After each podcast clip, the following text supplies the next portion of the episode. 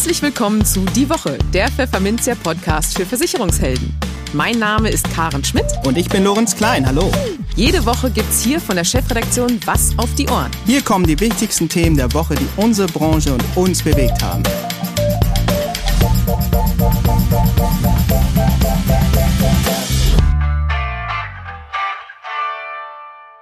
Moin aus Hamburg und herzlich willkommen zu Folge 77 unseres Podcasts. Heute ist Freitag, der 25. Februar 2022.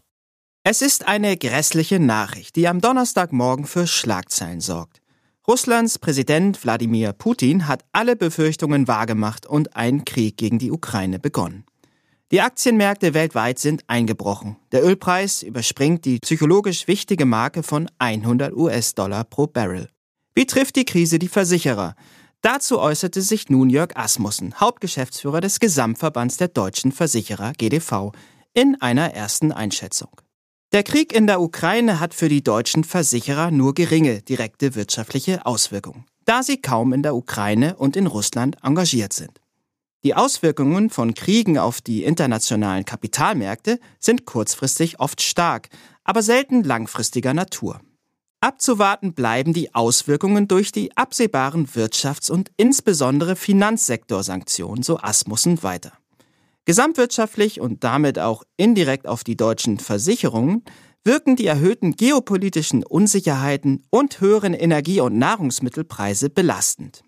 Liebe Hörerinnen und Hörer, wir werden Sie auf unserer Webseite pfefferminzia.de in unserem Newsletter und auch hier im Podcast in den kommenden Tagen und Wochen weiter auf dem Laufenden halten, was die dramatische Situation in der Ukraine betrifft. Diese Themen haben wir heute für Sie. Wir sprachen mit Michael Franke, Gründer und Geschäftsführer des Ratinghauses Franke und Bornberg, über die deutlich gesunkenen Rentenfaktoren in der Lebensversicherung. In den News der Woche zeigen Berechnungen, wie viel Entlastung die Bürger durch eine Neuregelung der Rentenbesteuerung erhalten warum das sogenannte Verivox-Urteil Maklern nach wie vor etwas angeht, Verbraucherschützer wünschen sich eine höhere Versicherungsdichte und der Versicherungsverband GDV verrät, wie viel ihm die Lobbyarbeit im Bundestag wert ist. Und für unser Schwerpunktthema für den Monat Februar, Maklerpools, sprachen wir mit Markus Kiener, Geschäftsführer des größten Maklerpools in Deutschland, die Fondsfinanz aus München, wie es nach der mehrheitlichen Übernahme des Unternehmens durch einen Investor weitergeht und ob sich Makler nun auf Veränderungen einstellen müssen. Werbung. Menschen, Emotionen und Persönlichkeiten aus dem Vertrieb. Genau davon erzählt der Inside Insurance Podcast. Auf der Jagd nach Erfolgsgeschichten und Insider-Stories haben die beiden Hosts, Lukas Herle und Marc Ussert, alle zwei Wochen neue spannende Gäste parat, die ihre Tipps, Tricks und echte Brancheninsights spontan, frei und vollkommen ungeschnitten erzählen. Versicherung, Vertrieb und viel mehr hören Sie Inside Insurance jetzt überall, wo es Podcasts gibt. Im Gespräch. Na, was ist denn da los? Die Lebensversicherer in Deutschland haben kollektiv ihre Rentenfaktoren gesenkt. Und zwar gehörig. Im Schnitt ging es 2022 im Vergleich zum Vorjahr um 3,12 Euro bzw. rund 11 Prozent abwärts. Das meldete jüngst das Analysehaus Franke und Bornberg in einem Blogbeitrag. Was führte zu dem Einbruch? Welche Folgen hat das für die Versicherten? Und ist ein höherer garantierter Rentenfaktor eigentlich immer einem weniger hohen überlegen? Antworten auf diese Fragen liefert im nun folgenden Gespräch Michael Franke, seines Zeichens Gründer und Geschäftsführer des Ratinghauses. Jetzt geht's los. Hallo Herr Franke und herzlich willkommen bei uns im Podcast. Ja, schönen guten Tag und vielen Dank für das Interesse. Ja, wir haben heute das Thema Rentenfaktoren, was ja nun für die Altersvorsorge nicht ganz unwesentlich ist. Und da haben Sie sich in einer Analyse letztens mal angeschaut, wie sich denn die Rentenfaktoren so entwickelt haben und haben festgestellt, dass die Lebensversicherer kollektiv ihre Rentenfaktoren gesenkt haben, bis auf drei, meine ich. Ähm, Im Durchschnitt ging es 2022 runter im Vergleich zum Vorjahr von 29,09 auf 25,97 Euro, also rund 11 Prozent. Woran liegt das denn Ihrer Ansicht nach, dass es so äh, kollektiv runterging? Ja, das klingt ja erstmal mit, mit 11 Prozent runter. Ganz schön heftig, wenn man erstmal das äh, Thema sieht. Da ist ja ein Rechnungszins geändert worden, aber der lag ja eh schon fast am Boden. Ähm, aber trotzdem, ich glaube, äh, muss man sehen, dass diese Senkung auch der Höhe nach nicht so völlig überraschend kommt. Denn wie gesagt, wie gerade schon erwähnt, der Hauptauslöser ist der, der Rechnungszins oder Höchstrechnungszins. Der wurde eben von einem Wert von 0,9 auf 0,25 Prozent gesenkt. Das war die Vorgabe. Und darauf mussten sich die Lebensversicherer entsprechend einstellen und die Produkte neu rechnen. Man könnte jetzt im ersten Blick sagen, 0,9 auf 0,25, also von sehr wenig auf ganz wenig. Also so viel scheint ähm, ja auch vorher schon nicht da gewesen zu sein. Aber wenn man jetzt mal tatsächlich genau hinschaut, äh, sind natürlich das 65 Basispunkte oder wenn ich sogar prozentual umrechne, Absenkungen um rund 70 Prozent. Das heißt also, das macht natürlich schon äh, in der Umrechnung dann auf die Produkte einiges aus. Und das ist der Grund, den man auch in der Absenkung sieht.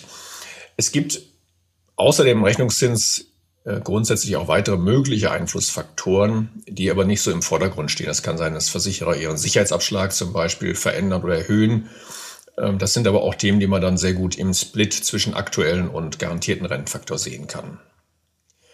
Also insofern, 11 ähm, Prozent ist ein guter Schluck aus der Pulle. Der ist auch bemerkbar natürlich, aber erklärt sich in erster Linie durch die tatsächlichen Vorgaben und Änderungen im Höchstrechnungszins. Und hätte ja dann vielleicht auch noch schlimmer kommen können, wie Sie das eben ja schon gesagt haben. Ja. Ähm, wie offen kommunizieren denn die Versicherer diese Informationen überhaupt? Also ich, ich bin jetzt äh, bei der Recherche auf, auf äh, ihrer Webseite gelandet und habe das per Zufall gesehen im Blog. So richtig durch die Medien oder Pressemitteilungen gibt es da ja nun nicht dazu. Das kann man ja nicht sagen. Müssen ja. denn die Kunden aber zum Beispiel auch informiert werden über solche Senkungen? Ja, durchaus. Und die, die ähm, Frage ist ja auch, wer macht schon gerne Marketing mit der Aussage, es wird übrigens weniger? Stimmt, ja. Äh, gerade bei dem ohnehin schon schwierigen Thema, dass man auch in den vergangenen Jahren ja durchaus Absenkungen auch bestandswirksam eben durchführen musste. Und das hat ja schon mal ein paar Mal für Aufregung gesorgt. Denn wir kommen aus einem Umfeld, wenn man mal auch einige Jahre zurückgeht, wo man solche Szenarien eigentlich gar nicht so in Betracht gezogen hat. Und insofern war das natürlich schon ein Aufreger. Den stellen wir jetzt nicht so fest. Man hat sich schon ein bisschen eingegruft und wusste ja, ähm, dass äh, jetzt solche Beweglichkeiten reinkommen. Aber mhm. wir haben das erste Mal ähm, uns vor 20 Jahren mit dem Thema beschäftigt und dort war tatsächlich äh, das gar nicht so im Fokus. Und wir haben damals erstmals bekannt gemacht, auch, das war vielen gar nicht bekannt, man hat sich auf andere Dinge konzentriert, wie Fondsauswahl, dass tatsächlich solche Faktoren änderbar sind. Und das auch für Bestandsverträge, für bestehende Verträge. Das hängt aber vom Kleingedruckten ab und vielleicht kommen wir da ja später noch zu. Aber wenn wir jetzt mal nicht das, das laute Marketing sehen, wo man natürlich wenig hört, was nicht verwundert, äh, dann sind es natürlich Themen wie Kundeninformation, aber auch natürlich das Kleingedruckte, äh, wo man Änderungen nachvollziehen kann. Da ist die Welt in den, in den letzten Jahren natürlich auch auf Druck von, von Ratings äh, transparenter geworden. Das heißt, man kann feststellen, Rechnungszins wird heute oft äh, eben transparent dargestellt in den Bedingungen oder auch weitere Einflussfaktoren, wie zum Beispiel verwendete Sterbetafeln. Auch die werden äh, oft aufgeführt kleine Einschränkung. Viele Unternehmen in der Lebensversicherung verwenden dann für Todesfallrisiken tatsächlich oder Langlebigkeitsrisiken eigene Sterbetafeln. Und äh, die sind dann nicht so einsehbar. Das heißt also, es sind nicht die DRV-Tafeln immer, die verwendet werden. Dann die Kosten können natürlich Einfluss nehmen, auch auf solche äh, Rechenbeispiele. Die sind durchaus ausgewiesen, müssen ja auch ausgewiesen werden, aber nach wie vor nicht so ganz einfach nachrechenbar oder vergleichbar. Da gibt es sicherlich noch Nachholbedarf. Und wie gesagt, wie schon erwähnt, es gibt auch Sicherheitsabschläge, dass Versicherer sich etwas Spielräume lassen und eben den Spreiz zwischen aktuellem und garantierten Rennfaktor entsprechend hebeln. Das kann man aber eben relativ leicht ähm, ausrechnen. Wenn man jetzt solche Faktoren vergleichen will, ist sicherlich nochmal ein wichtiger Faktor auch zum Thema Transparenz, gerade wo wir ja auch sind. Ähm, es spielen weitere Vertragsgestaltungen können eine Rolle spielen, wie zum Beispiel vereinbarte Todesfallmodelle vor oder nach Rentenbeginn. Und diese Auswirkungen, wie sich das auf die Faktoren auswirkt, ist nicht immer so einfach nachvollziehbar. Deshalb ganz wesentlich für diejenigen, die vergleichen wollen, muss man also unbedingt auf vergleichbare Vertragsgestaltung achten, sonst hat man Äpfel mit Birnen verglichen und die Rentenfaktoren sind dann doch nicht vergleichbar. Ja, das klingt jetzt natürlich alles nicht so ganz einfach, aber was wir schon mal daraus mitnehmen können, ist äh, auch hier, der Blick ins Kleingedruckte ist wertvoll und sehr wichtig.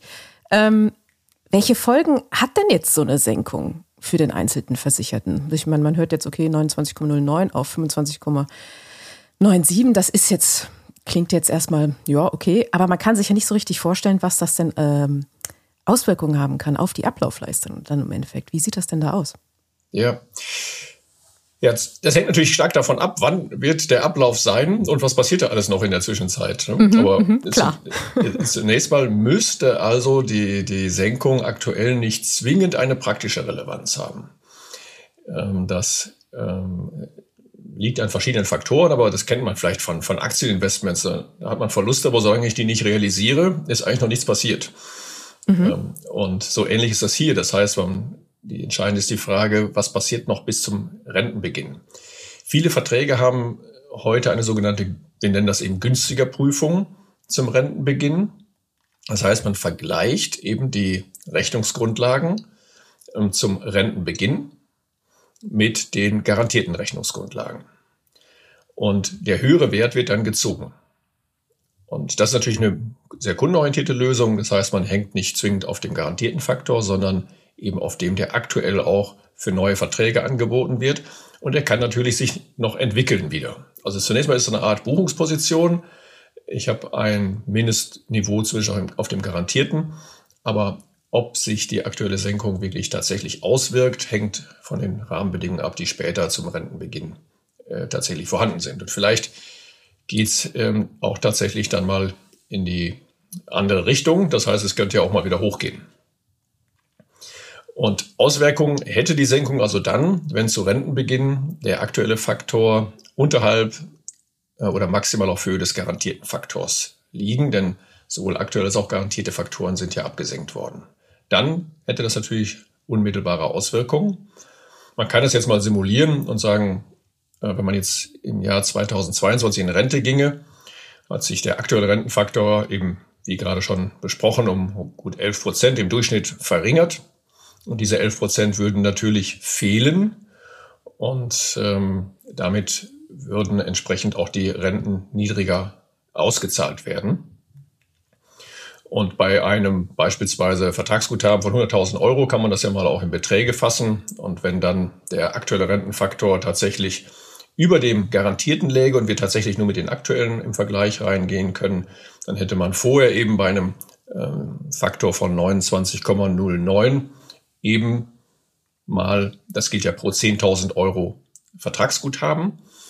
Und wenn wir mal 100.000 erstellen, wäre das eben 290 Euro und 90 Cent monatliche Rente.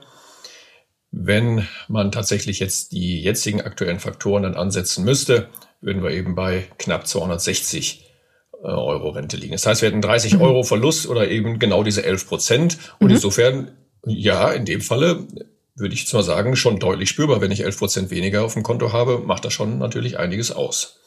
Ja, das, das ist richtig.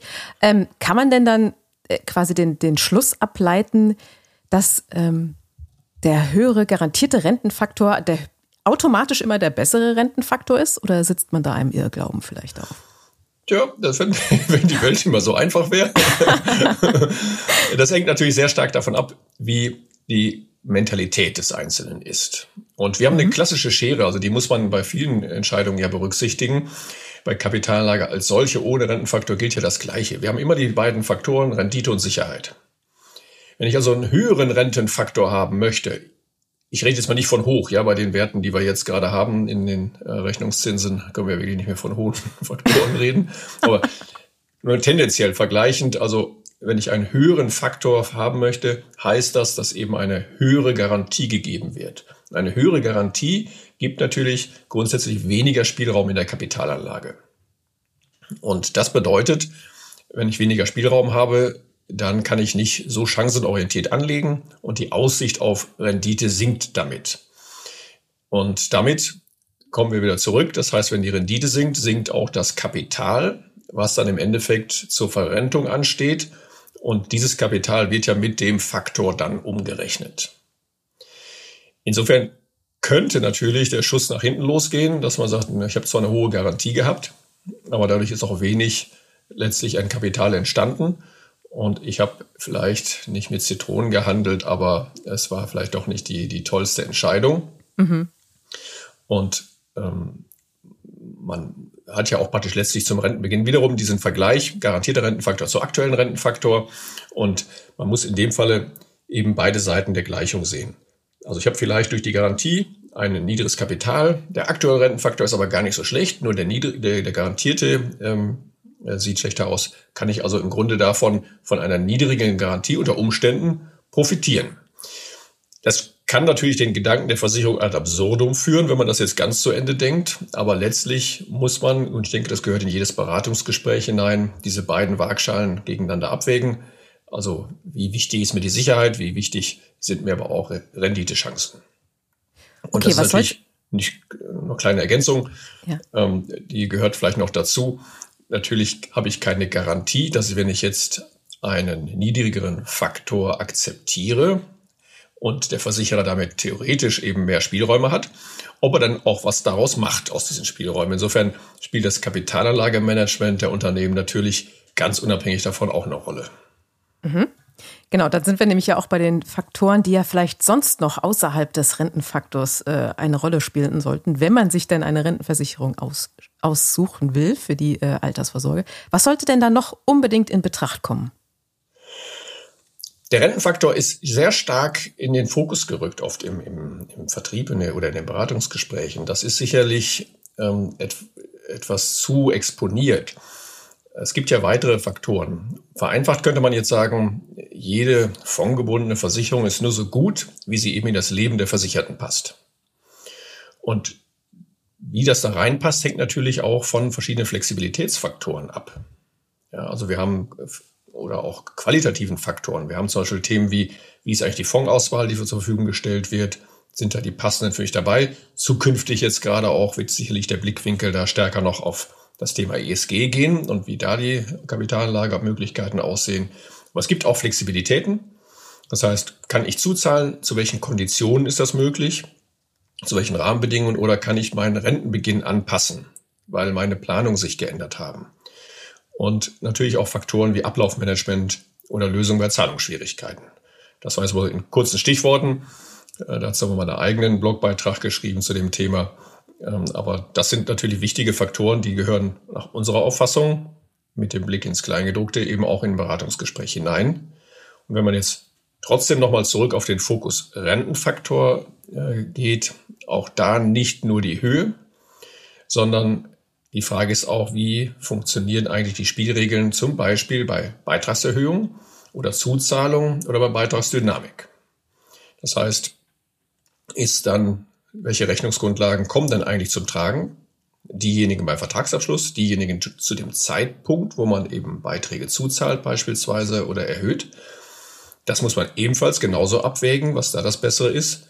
Im Extremfall gibt es Verträge, da hätte man bei diesen drei Beit Beispielen nicht genannt, also Beitragserhöhung, Zuzahlung oder Beitragsdynamik, ganz unterschiedliche, eine Mixtur aus unterschiedlichen Formen, äh, welche Rechnungsgrundlagen zum Tragen kämen. Und ähm, insofern macht es auch hier wiederum Sinn, genau hinzugucken und zu sagen, welche Qualität, welche Sicherheit möchte ich haben und welche Flexibilität möchte ich haben. Das rundet im Grunde das reine Zahlenspiel dann in der Beratung auf jeden Fall ab. Und ist auf jeden Fall auch ein, ein Plädoyer nochmal für qualifizierte Beraterinnen und Berater, die dem Kunden dann bei der Auswahl auch helfen und ihn da äh, das passende Produkt aussuchen helfen. Ein Absolut, ja. sehr spannendes Gespräch, lieber Herr Franke. Vielen Dank dafür. Sehr gerne. Ähm, wir, wir, verlinken nochmal auf die entsprechenden Beiträge in den Show Notes, dann können, kann sich das jeder auch nochmal in Ruhe durchlesen. Und äh, ja, vielen Dank, bis zum nächsten Mal. Sehr gerne. Bis dahin. Werbung eine herausragende Gesellschaftsqualität und hohe Kundenzufriedenheit zeichnen die R&V Krankenversicherung aus. Mit den leistungsstarken Beihilfetarifen der R&V können Sie Beamte zielführend und individuell beraten. Überzeugen Sie Ihre Kunden mit diesen Vorteilen.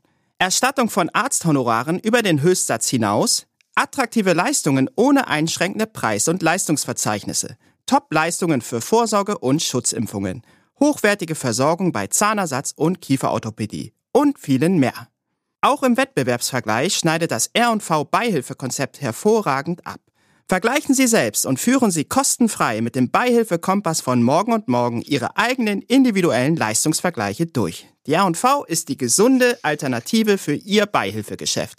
Überzeugen Sie sich jetzt unter makler-gesundheit.de slash Beihilfe. Die News der Woche. Der Bundesfinanzhof urteilte im vergangenen Mai, dass die bisherige 2005 eingeführte Rentenbesteuerung auf eine verfassungswidrige Doppelbesteuerung hinausläuft. Die neue Bundesregierung muss also nachbessern und hat im Koalitionsvertrag versprochen, die Rentenbesteuerung neu zu regeln. Doch welche Alters- und Einkommensgruppen würden am stärksten von einer Reform der Rentenbesteuerung profitieren? Um das zu beantworten, hat der Finanzmathematiker Werner Siepe Berechnungen durchgeführt, über die die Süddeutsche Zeitung zuletzt berichtete. Jeweils bezogen auf einen Durchschnittsverdienst in Deutschland von brutto derzeit rund 3.240 Euro im Monat, profitiert demnach der Jahrgang 1975 am stärksten von einer entsprechenden Reform. Das betrifft Menschen, die in diesem Jahr 47 Jahre alt werden und 2040 in Rente gehen. Sie könnten sich über eine Entlastung von 12.482 Euro freuen.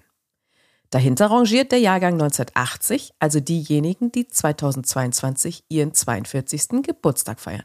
Hier liegt der Steuervorteil für Durchschnittsverdiener bei immerhin 9.952 Euro. Ein Topverdiener des Jahrgangs 1975 hätte laut der Analyse den höchsten Nutzen aus einer Rentenreform. Sein Steuervorteil würde demnach 23.522 Euro betragen. Siepe hat nach SZ-Angaben 14 Beispielfälle durchgerechnet. Für Geburtsjahrgänge von 1960 bis 1990, sprich Menschen, die heute zwischen 32 und 62 Jahre alt sind.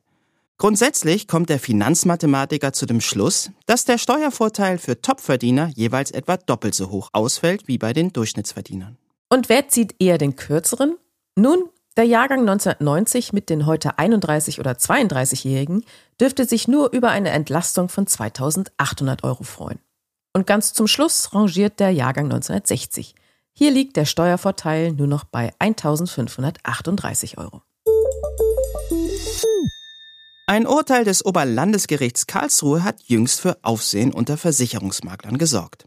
Dabei ging es darum, wann eine ausgewogene Marktanalyse vorliegt und wann eben nicht. Wie Makler sich angesichts dieses sogenannten Verifox-Urteils nun verhalten sollten, haben der Vermittlerverband Votum und der Bundesverband Finanzdienstleistung AFW in einem Ratgeber zusammengefasst. Die Empfehlungen können über die Votum-Website oder beim AFW heruntergeladen werden. Doch wie kam es eigentlich zum Verivox-Urteil? Nun, das Vergleichsportal Verivox hatte in einem Online-Vergleich von Privathaftpflichtversicherungen nur Tarife von Versicherern zum Abschluss angeboten, mit denen der Online-Makler eine Provisionsvereinbarung eingegangen war. Dadurch waren in dem Vergleich nur 54 Prozent der am Markt vertretenen Angebote abgedeckt. Das ist zu wenig, urteilten die Richter des Oberlandesgerichts Karlsruhe am 22. September 2021. Begründung? Versicherungsmakler seien dazu verpflichtet, ihrer Empfehlung eine hinreichende Zahl von Versicherern und auf dem Markt angebotenen Versicherungsverträgen zugrunde zu legen. Wichen sie von diesem Grundsatz ab, müssten Sie auf die eingeschränkte Auswahl hinweisen und zusätzlich mitteilen, auf welcher Markt- und Informationsgrundlage Sie Ihre Leistung erbringen. Wie sollten sich Maklerinnen und Makler nun verhalten? Um Ihnen eine praxisorientierte Hilfestellung zu geben, haben Experten von Verbünden, Maklerpools, Vergleichsunternehmen, Softwarehäusern und Online-Vermittlern unter der Moderation der Verbände Votum und AfW nun also Empfehlungen zur Umsetzung der Hinweispflichten erarbeitet. Die Entscheidung des OLG Karlsruhe betrifft alle Makler, online wie offline, betont Votum-Vorstand Martin Klein. Auch wenn es genauso unangemessen wie realitätsfern sei, dass Makler auch Angebote von Versicherern berücksichtigen müssten, die sie selbst nicht vermitteln können, müsse sich die Branche den Konsequenzen des Urteils stellen, so Klein. Die erarbeiteten Empfehlungen böten Maklern ein fundiertes Gerüst für den Umgang mit dieser Herausforderung. Norman Wirth, geschäftsführender Vorstand des AfW, fügt hinzu, bis nicht der Bundesgerichtshof sich mit einer ähnlichen Konstellation irgendwann befassen kann, müssen wir mit den Unsicherheiten aus diesem Urteil leben und bieten mit den FAQs nun eine gewisse Orientierung. Auch wenn dies in dem Bewusstsein geschehe, keine ganz optimale Lösung präsentieren zu können, wie Wirth einräumt. Wir sind mit der Versicherungsdichte in Deutschland nicht zufrieden. Die muss erhöht werden.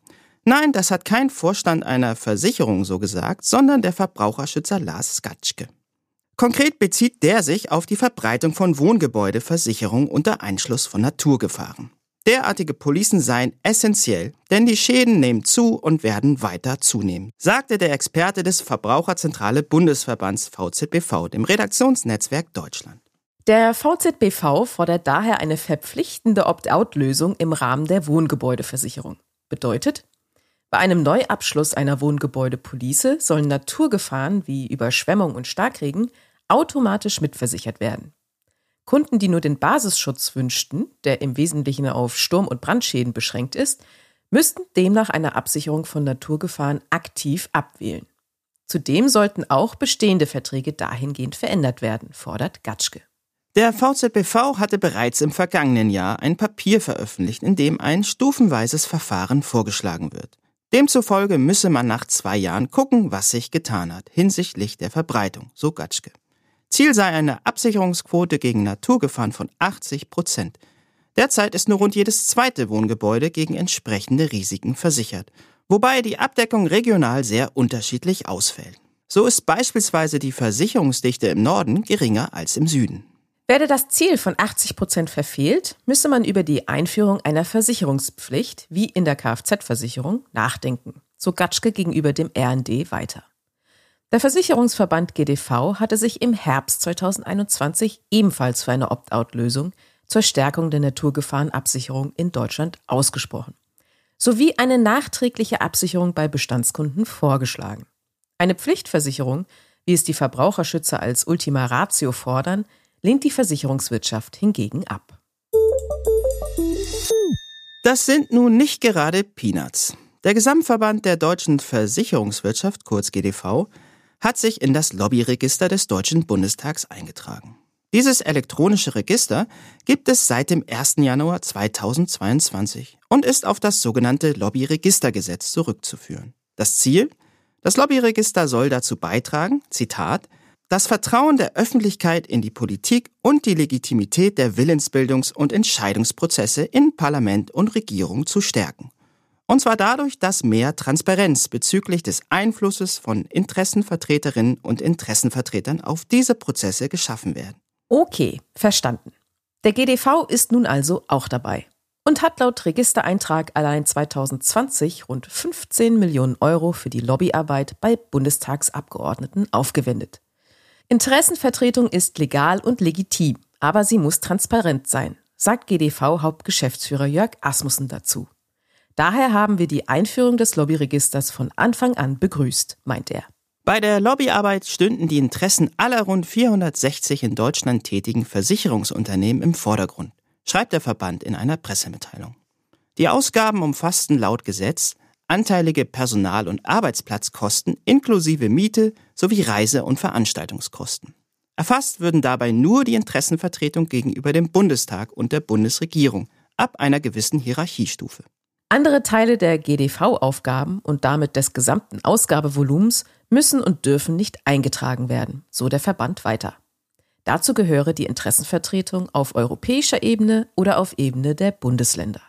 Hier sei der GDV bereits seit Jahren im EU-Lobbyregister und, soweit vorhanden, in Landeslobbyregistern eingetragen. Zu den Ausgaben, die ebenfalls nicht vom Lobbyregister umfasst würden, gehören laut dem GDV die Öffentlichkeitsarbeit des Verbandes, die Interessenvertretung gegenüber Aufsichtsbehörden sowie die umfangreichen Services für die Mitgliedsunternehmen des Verbands. Insgesamt seien 90 der insgesamt 240 Mitarbeiter des GDV in Berlin direkt an der Interessenvertretung beteiligt und würden daher namentlich im Lobbyregister genannt. Weitere 60 arbeiteten zudem an Vorbereitungen, heißt es in der Pressemitteilung weiter. Na, da darf man ja gespannt sein, welche Früchte diese Lobbyarbeit so tragen wird. Das Schwerpunktthema. Wir wollen noch 20 Jahre, sagte Fondsfinanzgeschäftsführer Norbert Porasik im August 2020 im Interview mit Pfefferminzia. Wir haben noch keinen Bedarf zu verkaufen. Tja, ob Porasik gemeinsam mit Markus Kiener tatsächlich noch so lange auf der Kommandobrücke von Deutschlands größtem Maklerpool stehen wird, lassen wir hier mal dahingestellt. Jedenfalls sind die beiden Fondsfinanzchefs tunlichst darum bemüht, Kontinuität auszustrahlen.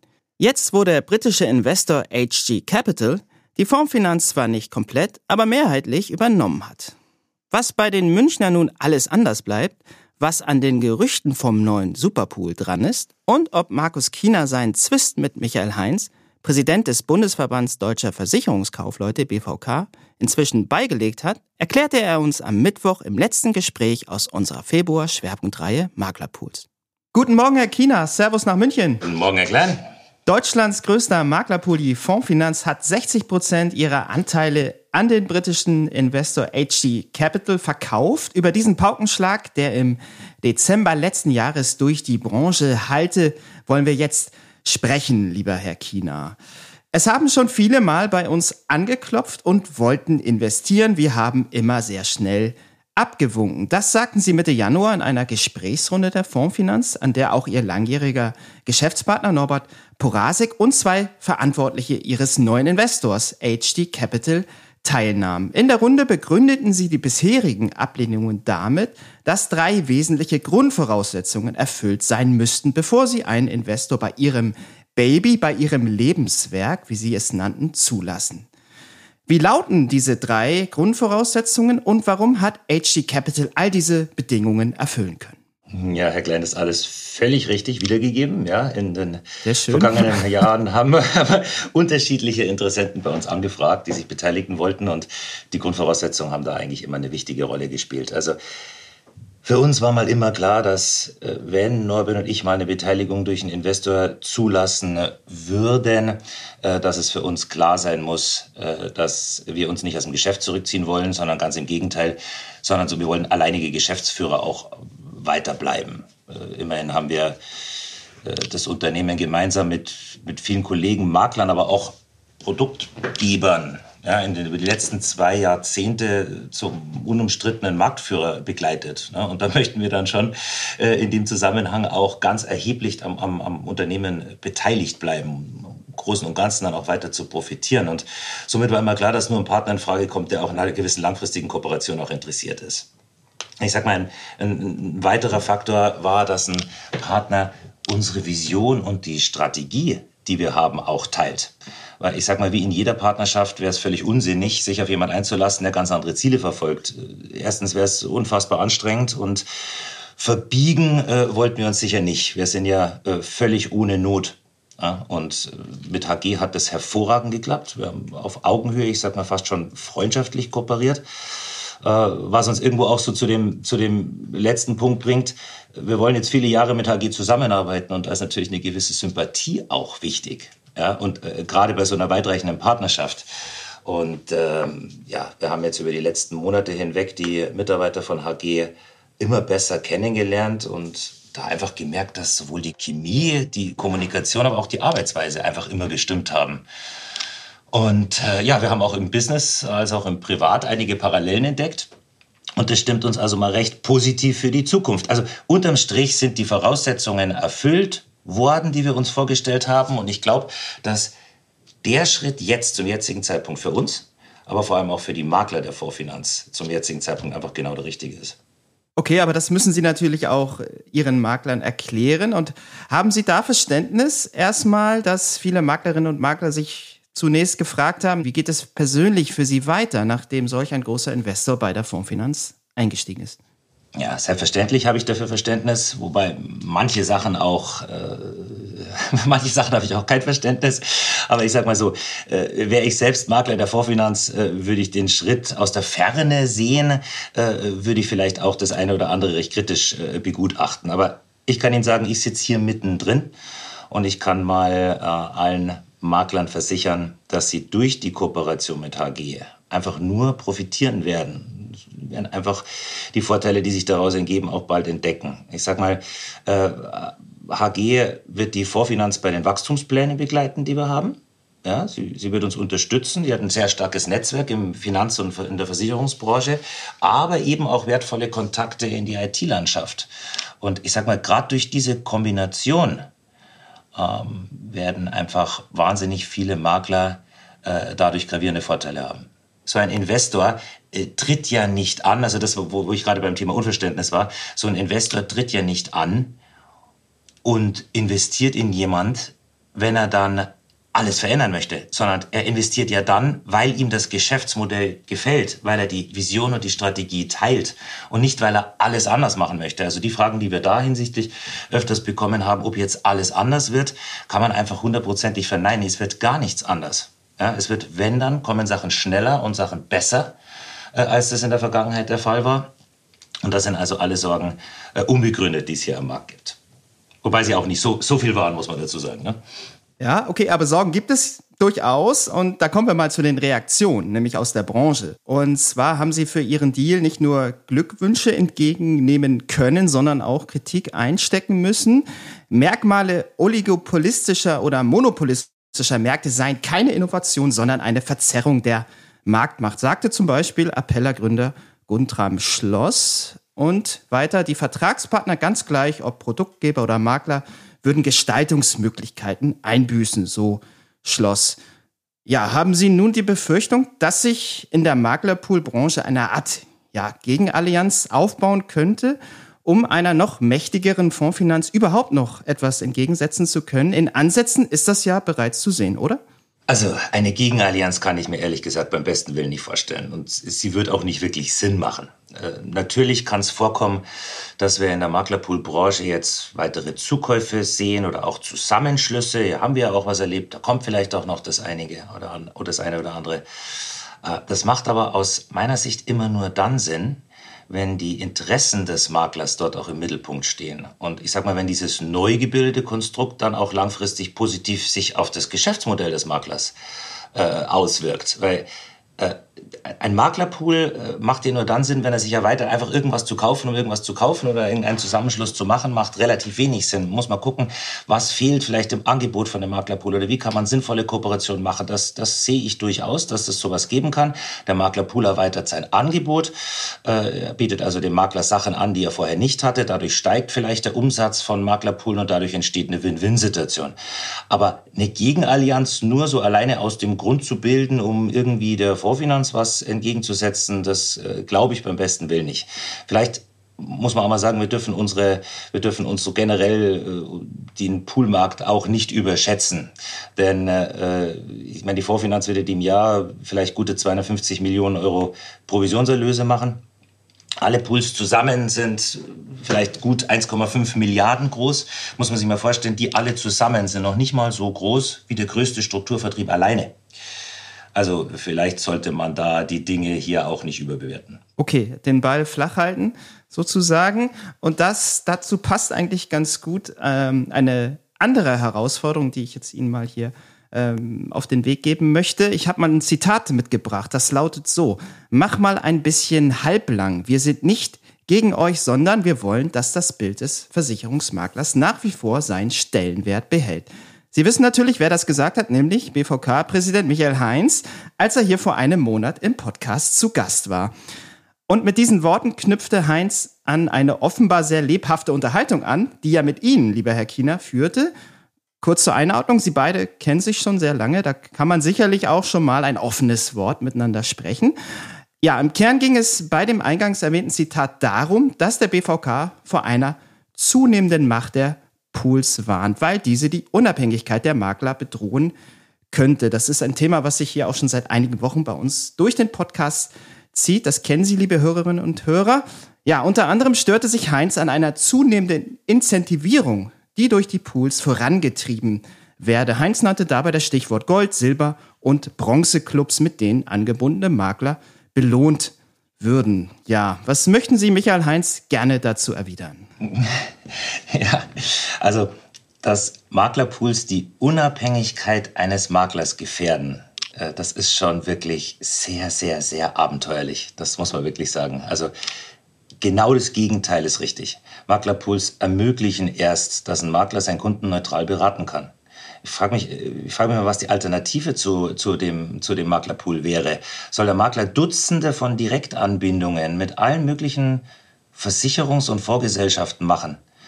äh, allein die, die, die gesamte Abwicklung, der, der, die, die vielen Abrechnungen, die ein Makler da hätte, das wäre absolut ein administrativer Wahnsinn. Wir haben ja auch, er hat ja auch einiges gesagt über äh, die Versicherungsgesellschaften äh, fühlen sich ganz furchtbar äh, bedroht äh, von den Pools. Äh, hier ist doch auch genau das Gegenteil richtig.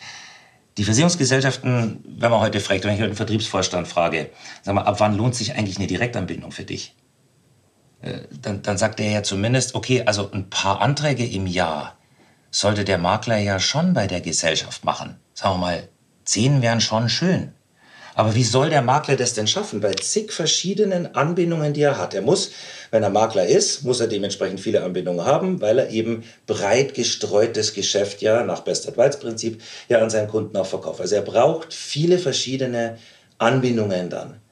Und wenn er jetzt bei einer Versicherungsgesellschaft zehn Anträge bringen würde, wäre das schon richtig, richtig viel. Aber bei wie vielen Gesellschaften kann er das denn tun? Und hier, hier, ist doch, hier ist doch ganz klar, wenn ich, wenn ich eine Gesellschaft dann frage, äh, wie viele Direktanbindungen habt ihr? Dann sagt eine Versicherungsgesellschaft, wir haben 10.000 verschiedene Direktanbindungen. Und wenn man dann weiter fragt, wie viel machen denn davon mehr als fünf Anträge im Jahr? Dann hören Sie Zahlen wie, ja, äh, lassen Sie es vielleicht 800 sein. Das heißt, eine Gesellschaft hat Tausende und Abertausende von Direktanbindungen, die für die Gesellschaft nicht profitabel sind. Also dass das Geschäft bei einem Pool viel besser aufgehoben, weil dem Pool ist es völlig egal. Da schreibt der Makler einige, einen Antrag hier und einen Antrag dort und einen Antrag bei der Gesellschaft. Ist völlig egal. Insgesamt macht er vielleicht viel Umsatz beim Maklerpool, aber bei keiner Gesellschaft richtig viel. Und der Umsatz ist mal beim Maklerpool sicher besser aufgehoben als bei einer Direktanbindung. Aber kann man so oder so sehen. Aber ich sag mal, des Weiteren gibt es ja auch noch wirklich eine ganz große Unterstützung von den Pools äh, im, im, im Bereich Vergleichsprogramme, IT-Infrastruktur. Auch bei dem ganzen Thema Weiterbildung spielen Pools einfach eine absolut zentrale Rolle. Nicht zu vergessen, einen der wichtigsten Punkte für mich, die Fachunterstützung für einen Makler direkt bei der, bei der Kundenberatung. Also wir haben hier riesige Kompetenzcenter in den verschiedenen Sparten, wo der Makler anrufen kann, wenn er eine Fachfrage hat, wenn er ein Problem hat, wenn er nicht mehr weiter weiß. Ich sag mal, die Qualität der Beratung mit Pool ist mal ganz sicher höher als ohne. Und was, was man wirklich sagen muss, diese Suggestivfragen, die, die äh, Heinz hier stellt, mit was würde denn zum Beispiel passieren, äh, wenn die Maklerbestände, was würde denn mit den Maklerbeständen passieren, wenn dieses und jenes passiert? Jeder weiß mittlerweile, dass die Bestände bei uns absolut sicher sind. Wir melden jeden Tag alle Bestände der Makler an Wirtschaftsprüfer. Der Makler kann seine Bestände jederzeit hinübertragen, wo er möchte. Er kann auch jeden Tag einen anderen Pool sich suchen. Also eine Abhängigkeit ist einfach ein absoluter Blödsinn. Und daran ändert es auch nicht, wenn wir ein vergünstigtes Leasingangebot äh, anbieten oder die Teilnahme an einem Kundenbindungsprogramm äh, machen. Natürlich wollen wir, wie jeder andere Vertrieb auch, äh, dass der Makler mehr von seinem Umsatz über uns einreicht. Ich meine, alles andere wäre ja auch ein absolut absonderliches Geschäftsmodell, wenn wir das nicht wollen würden. Aber ich sag mal, der entscheidende Unterschied ist, ich habe ihn vorher schon kurz erwähnt, dass es uns völlig egal ist, welche Sparte der Makler über uns schreibt oder welches Segment oder ist es uns sogar völlig egal, welche Gesellschaft der Makler über uns macht. Es ist also mitnichten so, äh, dass solche Programme die äh, neutrale Beratung des Kunden stört oder gar die Unabhängigkeit des Maklers gefährdet. Das ist einfach nicht so. Jetzt muss man vielleicht eins noch, eins noch sagen. Ich habe äh, letzte Woche, Sie haben Sie haben es ja vorher in Ihrer Frage schon erwähnt, äh, dass ich mit Herrn Heinz schon das eine oder andere Gespräch auch diesbezüglich im Vorfeld geführt habe. Wie es der Zufall so will, haben wir letzte Woche ein sehr langes und persönliches Gespräch äh, dazu geführt hier in München. Streit beigelegt? Fragezeichen. Ja, äh, also ich, ich, ich, ich wollte es gerade sagen, überraschenderweise hatten wir ein sehr gutes und ein sehr offenes Gespräch. Äh, wir waren sogar über den Nutzen eines Maklerpools für die gesamte Branche uns sogar absolut einig. Ich weiß, das hört man in seinen Interviews nicht immer so ganz raus. Aber es war so. Äh, was zum Schluss noch überblieb, war, dass er Heinz der Meinung ist, dass Kundenbindungsprogramme ähm, er hat ja unseres hier ja auch bei Ihnen im Interview erwähnt, ne, mit Gold, Silber, Bronze, dass Kundenbindungsprogramme eine negative Anreizwirkung auf den Makler haben könnte und der Makler eventuell dadurch Produkte verkaufen könnte, die der Kunde gar nicht braucht. Ich sag mal, die Sichtweise kann man vielleicht teilen, auch wenn ich sie für sehr, sehr weit hergeholt halte. Ne? Also so diese Überlegung, er braucht noch so und so viel Umsatz, um einen äh, Silberstatus zu erreichen. Äh, und deswegen verkauft er jetzt seinem Kunden ein Produkt, was er vielleicht nicht braucht, also eine falsche Anreizwirkung. Er macht das also nicht wegen der Provision, wenn er sowas tun würde, sondern er macht's, weil äh, er einen Status bei uns hat. Ich halte die Aussage auch für, für, ja, für abenteuerlich, aber ich konnte zumindest das Argument verstehen. Das war ja bei dem Thema Unabhängigkeit des Maklers mal beim besten Willen nicht so. Aber wir haben jetzt vereinbart, äh, deswegen Sie fragten, Streit beigelegt, ja, ja, ja, muss man sagen, wir haben vereinbart, dass wir uns äh, regelmäßig austauschen, dass wir im Austausch bleiben und dass, wenn wir übereinander sprechen, dass wir versuchen, eine differenzierte Sichtweise und vor allem eine differenzierte Ausdrucksweise an den Tag zu legen. Äh, grundsätzlich ist es ja mal so, dass ein Vermittlerverband unser natürlicher Verbündeter wäre, wie äh, beispielsweise der AfW oder der Rotumverband das seit vielen Jahren auch sind. Und ich hoffe nun auch, dass wir uns mit dem BVK so weit äh, angenähert haben, äh, dass das auch hier in Zukunft mit dem BVK so sein wird. Bin aber da recht zuversichtlich. Okay, und dann letzte Frage. Was ist denn dran an, am Superpool, der da jetzt vielleicht am Himmel aufzieht? Wie nehmen Sie das wahr, die Diskussion darüber? Ja, das ist tatsächlich eine häufig gestellte Frage, äh, die, die hier kommt, ähm, die Sie hier stellen, Herr Klein. Äh, ich sage mal so, ich habe es vorher ja schon gesagt, eine, ein Zukauf oder ein Kauf eines anderen Maklerpools macht nur dann Sinn, wenn er das Angebot in irgendeiner Weise erweitert. Also etwas zu kaufen, was man etwas kauft und dann einfach mehr hat, äh, macht ja überhaupt keinen Sinn. Wo soll der Mehrwert liegen für irgendwen? Das ist für niemanden ein Mehrwert. Kooperationen zu schließen, das müssen nicht immer Käufe sein, ja, aber Kooperationen zu schließen oder auch äh, äh andere Beteiligungen einzugehen, wo unser Angebot bereichert wird um ein besseres Angebot für den Makler zu machen. Das kann man in der Zukunft nicht ausschließen. Wird der Makler aber auch daraus nur Vorteile haben. Das sagt Markus Kiener, Geschäftsführer der Fondsfinanz. Herzlichen Dank für das Gespräch und bis zum nächsten Mal. Vielen Dank, Herr Glenn.